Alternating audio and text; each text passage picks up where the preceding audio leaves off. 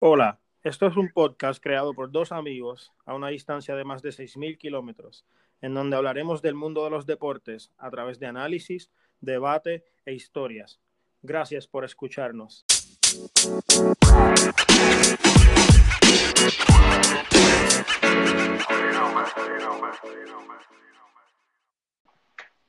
Yeah, mi gente, ¿cómo estamos? Hola mi gente y bienvenidos a otro episodio más. En, esta, en este caso vamos a estar hablando y reaccionando a lo más reciente y ya los últimos dos episodios de, The Last Dance. Sí, que ya nos estamos poniendo... Parece que estamos borrachos ya. sí, pero ya, ya, este, un final que, ¿verdad? Como todos esperábamos, iba a terminar con esa final 98. Eh, muy bueno, y creo que vamos a empezar directo ya con el episodio número 9. ¿Qué tal, Paco? Pues muy bien. O sea, aquí estamos pasando la noche. Sí, ¿verdad? Eh, a mí me gustó mucho eh, que comenzó con entrevistando a Reggie Miller, ¿verdad? Esa figura tan importante y que y que fue, fue uno de esos equipos que más presión logró ponerle ese equipo de, de los Bulls, que tan dominante fue. Bueno, es que tenía un equipazo. Ellos Pacers eran un equipazo, la verdad. Sí, el mismo Reggie Miller. Sí, y Reggie lo menciona. Reggie dice: Mira, mucha gente, ¿verdad?, nos menospreciaba. Nosotros también teníamos un equipazo y teníamos jugadores que cubrían cualquier área del juego. O sea, teníamos jugadores para todo. Mm. Era un equipo bastante completo. Lo que pasa es que, claro, estaban contra, estaban contra el equipo que había ganado cinco títulos. Sí, al final del día la única cosa que los separaba era Michael Jordan. Hmm. Porque a nivel de tanto de entrenador, ellos tenían un entrenador bien bueno en la Bird, tenían un equipo bien competitivo, pero fue ese paso más que les faltaba, que era tener a Michael Jordan. Claro, pero es que Michael Jordan solo hay uno. Sí, sí, exacto, por eso no es indiscutible y pues, Así mismo fue la serie, pero esta, esta fue la serie, bueno, en esa parte todavía no lo hablan, están hablando de cómo fueron los primeros juegos y eso. Mm. Pero fue una serie bien competitiva y fue una de las mejores que han tenido, de los mejores equipos después de esos Pistons que, le pudieron jugar al equipo de Michael Jordan. Bueno, sí, pero aquellos Pistons eran previos a, que Jordan fuera quien es, ¿no? Al final. Eh, estamos hablando de que los Pistons son en el año 89-90 eh, Jordan es una máquina estadística, pero no es un jugador tan completo como lo era ya en ese momento. O, por ejemplo, la evolución de jugadores como Pippen, eh, y luego también la, influencia también de, la veteranía, Y el resto de la plantilla, que no, eran equipos más completos. Sí, sí, ahí, en ese caso sí. Y entonces otra cosa que es más, ¿verdad? Volviendo al formato como tal del documental, que es lo que han hecho a través de todos los otros episodios, en ese momento, pues vuelven al, pasado, al 97, para hablarnos sobre la, final contra, esa primera final contra los Jazz. Específicamente aprovechan para contarnos, como han hecho ya los otros episodios con la historia de Phil Jackson, con la de Pippen, con la de Rodman, con la de Kukoc, pues ahora pasaron a darnos la historia de, Steve Kerr y de lo importante que fue y de lo competitivo que era también él como, como ser humano y como jugador. Sí, bueno, al final Steve Kerr eh, luego 20 años después empezó a ganar anillos de la NBA como entrenador. Al final, y, ha cambiado, y, su estilo de, entrenar ha cambiado el baloncesto. O sea que al final. Eh, Sin duda. Y ahí entonces también, sí, no, Steve Kerr es un tipo conocedor a niveles, ¿verdad? Que no muchos pueden hablar del baloncesto de esa forma. Y entonces ahí ellos, ¿verdad? Traen la historia de, de Steve Kerr específicamente moviéndose hacia el partido, ¿verdad? Hasta ese juego 5, que fue el, el flu game. Y, ¿verdad? La importancia de, Steve Kerr, la importancia de Steve Kerr en ese juego fue brutal con ese último canasto al final. No, pero, pero la no, pero la canasta final creo que en el, creo que es en el sexto, ¿eh? Creo que es para ganar la serie en Chicago. Ah, ok, sí, que no fue en el flu game. Exacto, exacto. Pero como quiera, pero entonces pues en esta parte del documental hablamos del, flu game y después entonces que viene ese, ese mítico canasto de sí. en el último juego. El flu game que, que en realidad dice ahora que no fue un flu, fue un food poisoning. Sí, que... fue que lo envenenaron. Oye, no es, por, nada, pero esos cinco tipos querían mucho ese equipo. Eh, Jordan cuenta en el documental que llegaron cinco tipos a entregar una visa, que es algo que, es completamente fuera de lo normal y sin duda alguna querían que los Jazz ganaran a como de lugar y casi lo consiguen. Sí, el problema es que, claro, tú abre a Jordan y se puede estar muriendo, puede morirse después, pero el partido lo juega y te mete 35 puntos. Claro. ¿no? Y vemos como durante ese primer, ese primer quarter, esos primeros minutos, parecía que le estaba ya muriéndose, que era de cualquier otra persona que hubiese estado ya en su cama, tirado, y ese tipo cogió y siguió tratando y tratando y tratando, y fue después de un timeout que todo cambió, que después de ese timeout él parece que cambió ese switch, y mm. de la nada, hizo el juego todo lo que él quiso y logró que, que ganaran ese juego. Ah, un fenómeno. Es que, em, es que no, no hay comparación posible. Ninguna, ninguna. Y después de eso, entonces, que pasamos a la historia de Steve Kerr y de cómo, de cómo él, ¿verdad? Venía de una familia de, de, estudiosos, donde tanto su papá como su mamá este, este, eran del mundo de la academia. Bueno, su, padre, su, padre era, su padre era un, un referente a nivel universitario, como profesor. Exacto, y no, que también habla, él habla mucho de cómo él creció viendo al equipo UCLA cuando el papá estaba en esa universidad. Y fue entonces después que nos hablan de la muerte de él y de cómo fue que eso logró que, no que logró, pero causó que él entonces pasara su duelo en el baloncesto, que a diferencia de cómo Jordan pasó el de él y decidió retirarse, este se adentró completamente al deporte y una de las razones por las cuales él llegó entonces a tan alto nivel. Sí, o sea, aunque fue un jugador secundario en aquellos Bulls, al final no, no tiene tanta no tiene tanta importancia como tiene Rodman, Pippen o por supuesto Jordan. Pero si algo hemos visto en este documental es que jugadores quizás más secundarios, como el caso de Paxton, como el caso de Kerr, eh, también se le ha dado su momento de, de protagonismo. ¿no? Sí, y dentro de todo, ellos conocían su rol, pero estaban también preparados para en el momento que se necesitara algo más de ellos, ellos dar la cara por el equipo, y fue tanto como Paxson como entonces después hizo Steve Kerr. Mm. Eh, yo creo que eso es lo, increíble, sí, eso es lo increíble de este equipo, que es un equipo completamente preparado y que tanto del 1 al 12 todos los jugadores están dispuestos a darlo todo. Mm. Que también cuentan la historia de cuando, no sé si esto fue en este episodio como tal, pero ya lo habíamos visto en el documental, yo creo que fue la semana pasada, que la historia de que, Steve Kerr y Jordan pelearon en, una práctica. Sí, eso fue la semana pasada. Y que ahí vemos, ¿verdad? Que no solamente Jordan era este tipo competitivo, sino que todo el equipo era así. Y está también en el encuentro súper chulo que también otros jugadores estuvieran dispuestos a también pelearle a Jordan, porque si Jordan quería pelear y exigirle todo el tiempo y estar criticándolos todo el tiempo, que ellos también, ¿sabes? Tuvieran las ganas y, los cojones de, pelearle para atrás. No, o sea, era, era un equipo, en todos los aspectos era, era, era increíble. O sea, es que los super equipos que ha dejado sin anillo Chicago eh, es increíble. Sin duda, sin duda. Y entonces, pues después de eso, mm. pasamos directamente ya a, de vuelta al 98, a esa, a esa final de conferencia, específicamente ese juego 7, que al principio del juego Indiana vino con todo y todo el mundo veía ese juego como un juego que Indiana tenía la, todos los, ¿verdad? todos los indicios de que lo podían ganar y que estaban adelante. Sí. Bueno, la verdad es que lo pasaron, las pasaron canutas los Bulls. A mí, para mí, la mejor parte de ese, de ese episodio como tal y de cuando hablan de ese Game 7 fue cuando creo que quedaban 6 minutos, 7 minutos, y lo hablan con bastante detenimiento, es el hecho de que en ese juego 7 hubo un momento en el cual estaban ganando los Pacers por 3 y pitan un John Ball.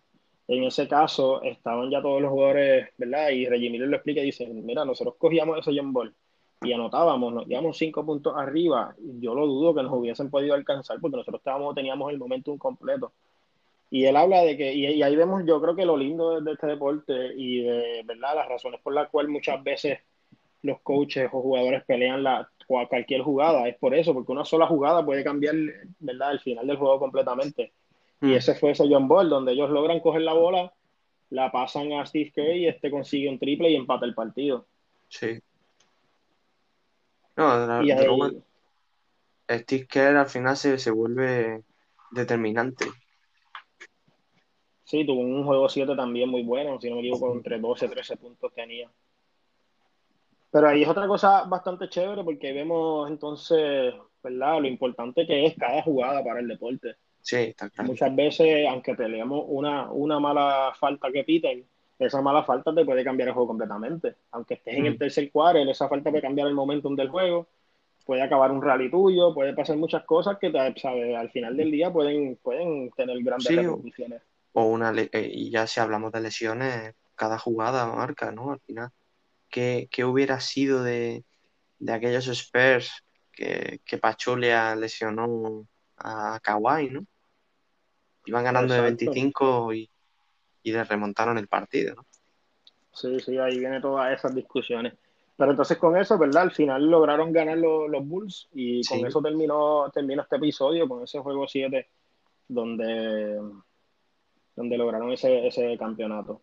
Sí, y ya pasamos al, al número 10 y último.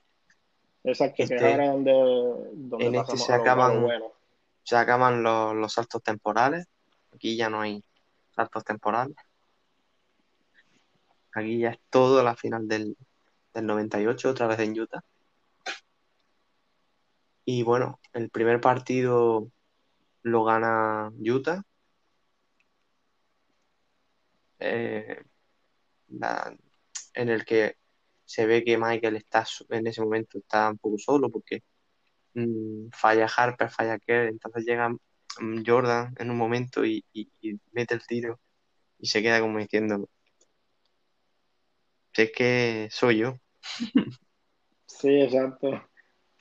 Oye, pero a mí me gustó mucho como ellos, ¿verdad? Lograron tomar toda esta parte desde el punto de vista de los fanáticos. Y tanto cuando habla Stockton de cómo ellos se sentían que ya estaban al nivel, que a pesar de que los Bulls eran este equipo tan grande, ellos venían también mejor del año pasado. Ellos también venían con un equipo mucho mejor y un equipo que también pudo verle.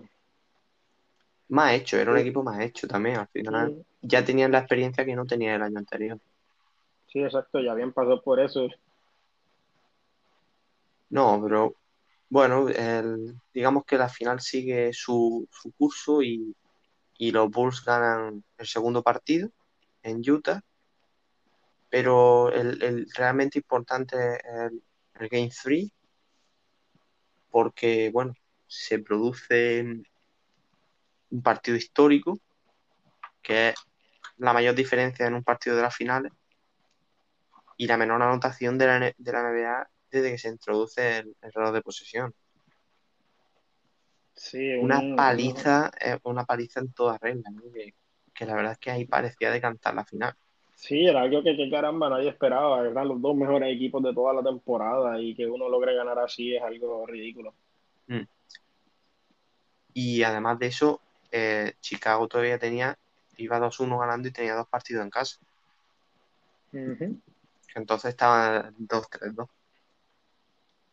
Y, bueno, aquí viene lo, sin duda lo más, lo más divertido, ¿no? De la, del episodio, que es una más de Rodman. una más. Ah, increíble. Después de irse a Las Vegas en medio de la temporada.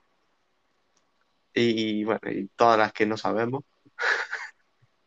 Ah, pero para, para mí estuvo brutal, para mí estuvo brutal. Ese ah, tipo. está genial el tío coge su huevo y se va a Detroit, precisamente a Detroit, para allí, para allí aparecer en un episodio de la WWE con Hulk Hogan. y el tío se pierde en entrenamiento en medio de la final. No, y que, y que no fue un episodio cualquiera, él fue parte y metió con sillas, le dio con toda la gente, estuvo brutal. No, pero joder, pero hice, hice, mitad, hice mitad de la eh, mitad de la final, hice a, a, dar sillazo a la gente. Es que solo rumbo. Es que eso es solo estaba loco, estaba loco. Y como pero al mismo tiempo. Lo sancionan, pero. sí, no. Comparado a lo que ganó, eso no le importaba nada. No, o sea, lo, lo sancionan y tal. Y, y, pero al final, el propio Phil Jackson ahí, como gestor de ego, dice: Yo lo sanciono porque lo tengo que sancionar, pero no puedo sancionarlo mucho porque si no se me descentra. Sí, sí, ¿no? Y él era completamente vital para ese equipo. Entonces, eh, la cosa, eh, o sea, eso a mí me parece sin duda lo, mejor de, ese, de ese episodio. ¿eh? Que lo más gracioso, porque yo es que de, verdad no, conocía la historia y la verdad es que me empecé a, a partir de risa porque que no, porque Roman no deja de sorprenderte. Sin duda, el tipo está cabrón, en verdad. Eh, cabrón de bueno, cabrón de bueno, o sea. Sí, sí, sí. Después de. y, yo, lo, veo ahora, ¿no? Y lo vemos ahora, y al igual que nosotros hemos hablado muchas veces de que Michael Jordan fue este jugador que cambió la NBA completamente. Yo pienso que Dennis Rodman tiene mucho que ver en, esta, en esta estética que tienen los jugadores del NBA ahora. Sí, este tipo de jugador que, que, se importaba mucho por, exacto, no era nada más el juego, sino que ahora lo vemos y era algo bien común que todos los jugadores a través de su vestimenta, de cómo llegan a oh, cancha, está claro que, usan. Está claro que si no fuera por Rodman, peinados como el que llevaba el Free Payton hace un par de años, ya te digo yo que no, no se hubieran dado el año. Claro, ¿no? Es un tipo que al igual que Jordan eh, aquello parecía, aquello un parecía un nido de pájaro. Un nido de pájaro. Y van a salirle pajarillos del pelo al Free Payton. No, pero brutal, en verdad. Yo pienso que eso, es parte de, porque uno como jugador también es importante expresarse y, y usar lo que uno quiera. Sí, y poco a poco vemos como jugadores como Rodman fueron pioneros y cambiaron el NBA. Sí, está claro. Eh, acaba, bueno, van al, al partido 4, los Bulls ganan, se ponen 3 a 1. Parecía que ya esas finales iban a terminarse, ¿no? Pero pasa una cosa que pasa siempre en el deporte, que es que se relaja. Hay una relajación y, Utah gana el, quinto partido en Chicago y se lleva la serie a, Utah. Sí, y le quita esa oportunidad de que ese último partido, el último juego de Jordan con los Bulls, sea en Chicago mismo. Sí, sí, no, además se, empieza a especular que es el último partido con los Bulls, el último, el último, el último, el último. Tanto, tanto el último que, no estaban los jugadores centrados en el partido, ¿no? Y les pasa. se, relajaron, se confiaron un poco y tuvieron que entonces sucio difícil tener que ir a jugar a, Utah, dos juegos mm. que quedaban en esa serie. Además, un Utah motivado de que, que realmente si hubiera ganado ese sexto partido. Sí, sí, yo creo que si, ganaban el sexto juego iban a ganar ese, el séptimo. Es lo mismo, es lo mismo, es lo mismo que, que pasaba con, eh, con Fénix en el, en el 93. Si hubiera ganado el sexto, hubieran ganado. Sí, sí, sí, porque una vez tú, normalmente eso es lo que pasa, una vez tú ganas ese partido para llevarle un decisivo, el que lo ganó es el que tiene el momentum yendo a ese último juego. Y es algo que pasa también mucho en los tiempos extra. Normalmente el jugador que mete el canasto, el equipo que mete el canasto para empatar y moverlo a tiempo extra, normalmente son los equipos que, logran ganar.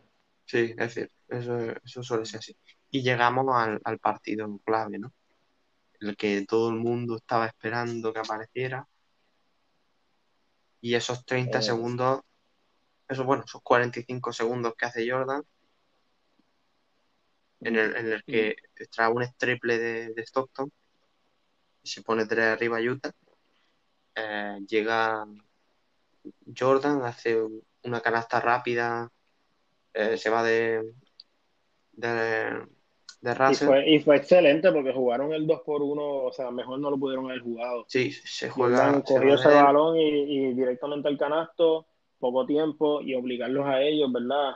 A, tener que dar con una última posesión a ustedes. Ellos la jugaron excelente. Sí, y luego la, en defensa Jordan que ve como Malón descuida su, su lado débil y le roba el balón. Exacto, es como él mismo dice, mira, estos tipos corrieron esa jugada cuatro veces antes. Ya yo lo esperaba, ya yo sabía lo que iba a hacer y me arriesgué y le salió bien. Se tiró uno de los mejores minutos de juego que hemos podido ver en la historia. Y luego coge y además lo dicen tal cual en el documental, dice, este no va a pasar la pelota, lo sé y me da igual, se la, se la juegue. ¿eh? Phil Jackson, ahí ya Phil Jackson no pide tiempo muerto. Nada. A mí me encanta, a mí me encanta, no, recuerdo quién fue el que lo dijo, pero lo dicen así mismo, mira, todo el mundo en ese, en ese coliseo sabía que Jordan era el que le iba a tirar. es que mm, no iba a pasar la pelota, era su momento. Un detalle que no he dicho que es que eh, es la lesión de, de Pippen, ¿no? Porque que eso pudo marcar el partido, pero el tío y, la, y la serie completa. Sí, claro, lo que quedaba. Pero el tío jugó. Y, no, y, no solamente jugó, o sea, se notaba, eh, ¿verdad? Mm. Que estaba herido y que el tipo no estaba a su 100%. Y como quiera jugó y logró también a su forma ser determinante. Sí, está claro. Y cuando lo entrevistan, él lo dice, mira, yo, yo funcioné como un dico y todo ese juego, yo lo que estaba era distrayendo. Tratar de quitarle un poco el peso a Jordan y a otros jugadores y eso fue lo que hizo y funcionó. Mm. Acaba, acaba el, el partido, ganan los Bulls, sexto anillo. Y, y fíjate lo que son las cosas que mm, Malón, a mí me llama mucho la atención, Malón se mete en el, autobús de, Chicago a, felicitar a Jordan directamente, ¿sabes?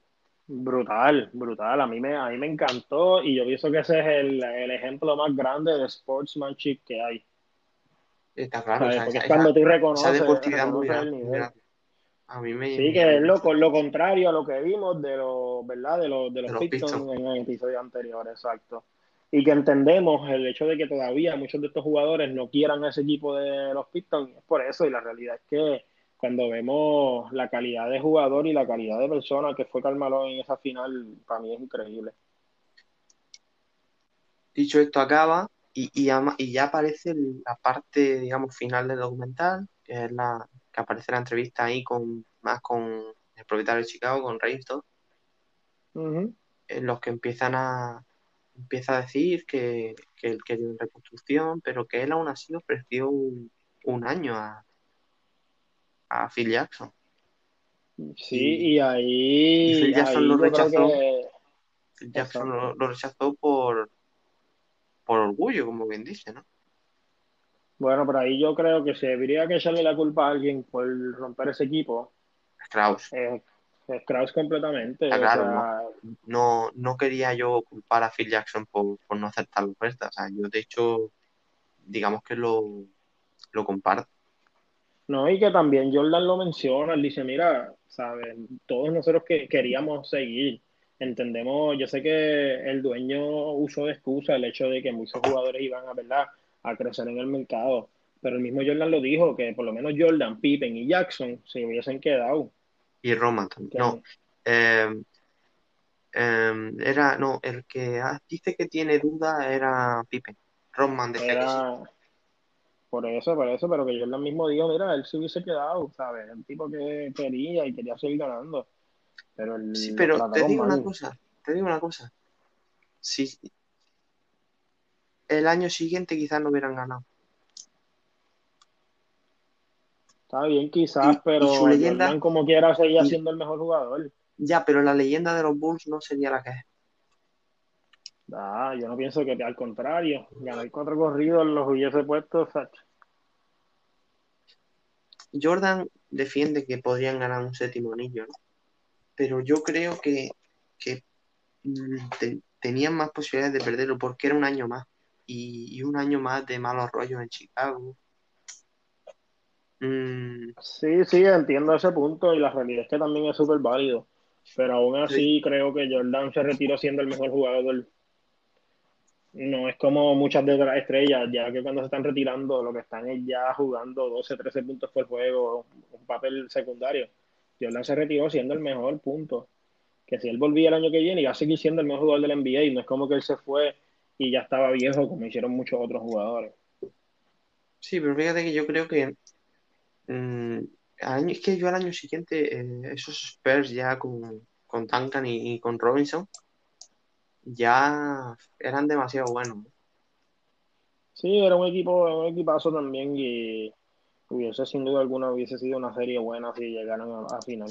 Pero como quiera, como quiera creo que fue muy temprano para romper ese equipo. Me hubiese gustado ver un o sea, no a mí, porque en ese tiempo yo no estaba viendo baloncesto, yo tenía dos años.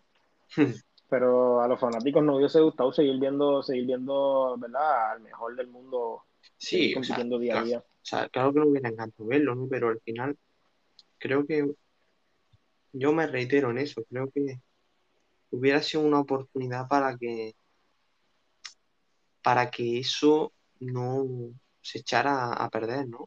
yo lo considero así. Yo considero que podía haber acabado con todo, todo lo que fue el legado de Jordan. Fue retirarse, retirarse como campeón. Yo considero que ese año más, con ese mal clima, hubiera influenciado negativamente. Sí, yo, pienso que puede haber pasado, pero me hubiese gustado verlo. Y ahora que ya, ¿verdad? Hemos hablado de todo lo que pasó en ese último episodio, te quería preguntar, ¿qué tú crees, verdad? Como tal, ¿cómo, cómo te gustó este documental?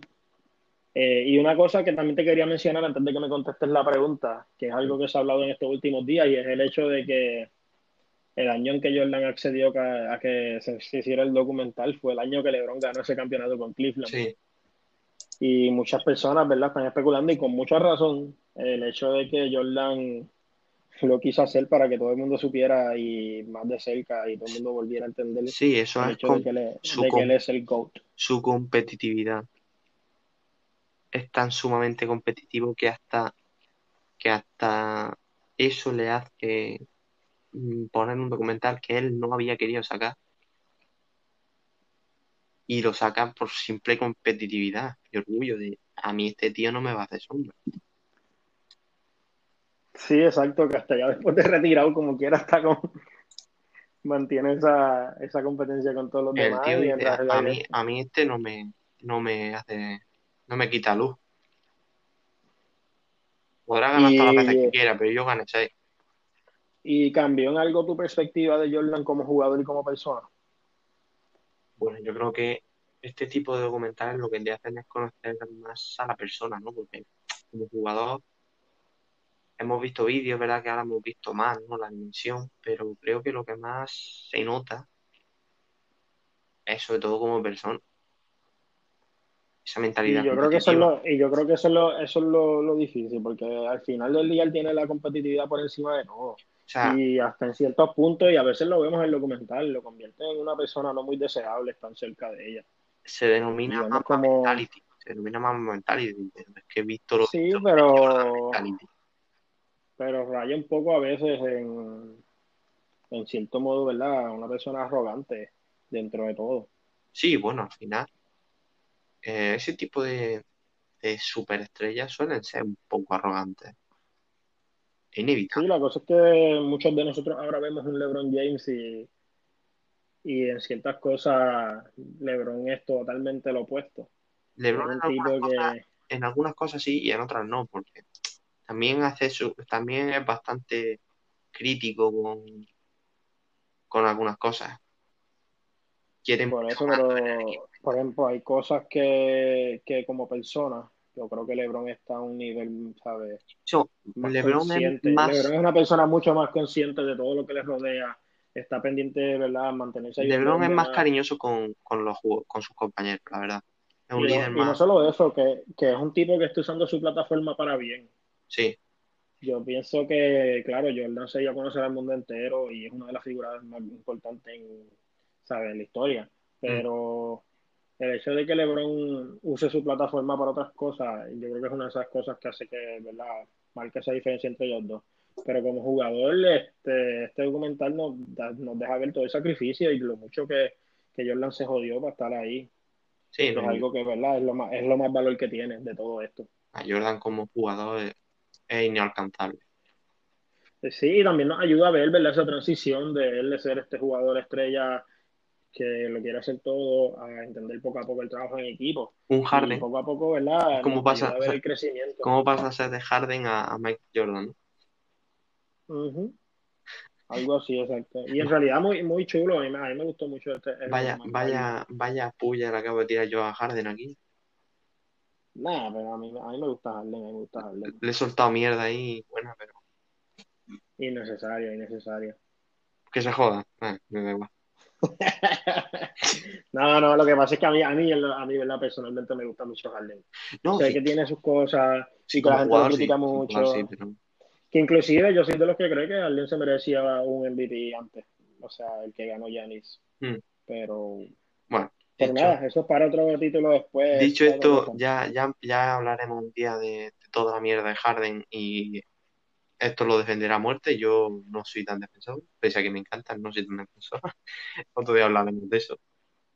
Y bueno, aquí acaba nuestro episodio. Espero que os haya gustado. Sí, yo creo que es perfecto acabar aquí esta serie de, episodios con los cuales también comenzamos nuestro podcast. Y, ¿verdad? Poco a poco ahora vamos a ir trayendo diferente contenido, pero esto ha sido excelente para empezar durante no solamente la cuarentena, ¿verdad? Que no teníamos muchos deportes que ver, pero también nos ayuda a personas de esta generación a, también ver lo que, lo que tanto nuestros padres admiran y siempre son los que comentan a favor de Jordan y pues, fue muy chulo ver el documental y ver todo eso. Sí, pero fue algo nuevo porque al final Jordan para nosotros, por lo menos para mí, yo lo había visto aparte de en vídeo en Space Jam, entonces no, sí, exacto. no puedes ver lo que Pero bueno, dicho esto, acabamos aquí. Ah, eh, nos despedimos, así que adiós.